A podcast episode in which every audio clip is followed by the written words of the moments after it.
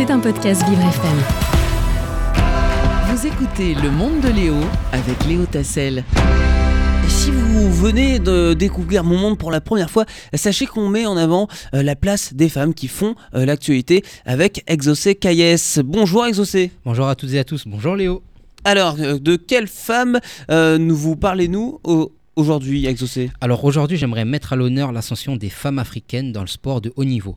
Elles sont de plus en plus présentes, elles font face à de nombreux défis et réalisent des, des exploits remarquables.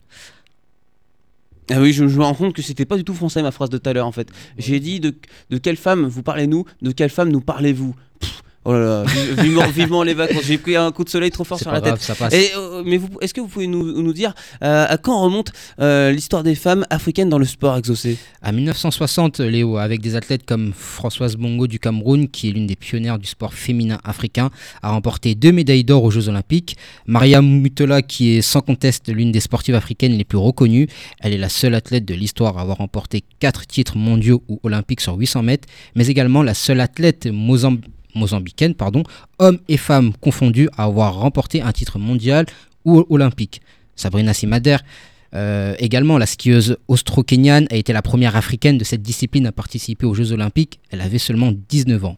Depuis lors, elles ont continué à briser les barrières, inspirer d'autres femmes sur le continent et de marquer l'histoire dans différentes disciplines comme le tennis, l'athlétisme ou encore la natation. Et des sportifs qui rencontrent toujours des problèmes et ce malgré leur succès exaucé.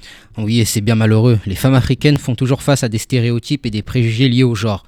Leur participation au sport est souvent perçue comme inappropriée ou moins importante que celle des hommes.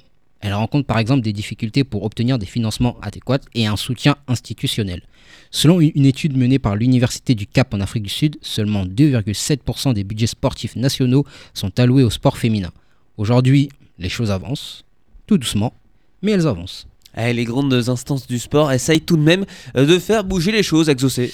Oui, on va prendre l'exemple du football avec la Fédération internationale de football et association la FIFA et la Confédération africaine de football, la CAF, qui ont mis en place des programmes pour promouvoir l'égalité des sexes dans le sport.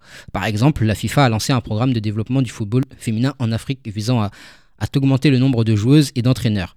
D'autres initiatives comprennent des programmes de formation et de mentorat pour les femmes africaines dans le sport. Ces programmes encouragent les jeunes filles à s'engager dans la pratique sportive dès le plus jeune âge, tout en offrant un soutien continu pour leur permettre d'atteindre leurs objectifs. Il est essentiel de continuer à soutenir et promouvoir les femmes africaines dans le sport de haut niveau, non seulement pour leur permettre d'atteindre leurs objectifs personnels et professionnels, mais aussi pour contribuer à l'égalité des sexes et au développement du sport africain. C'était un podcast Vivre FM. Si vous avez apprécié ce programme, n'hésitez pas à vous abonner.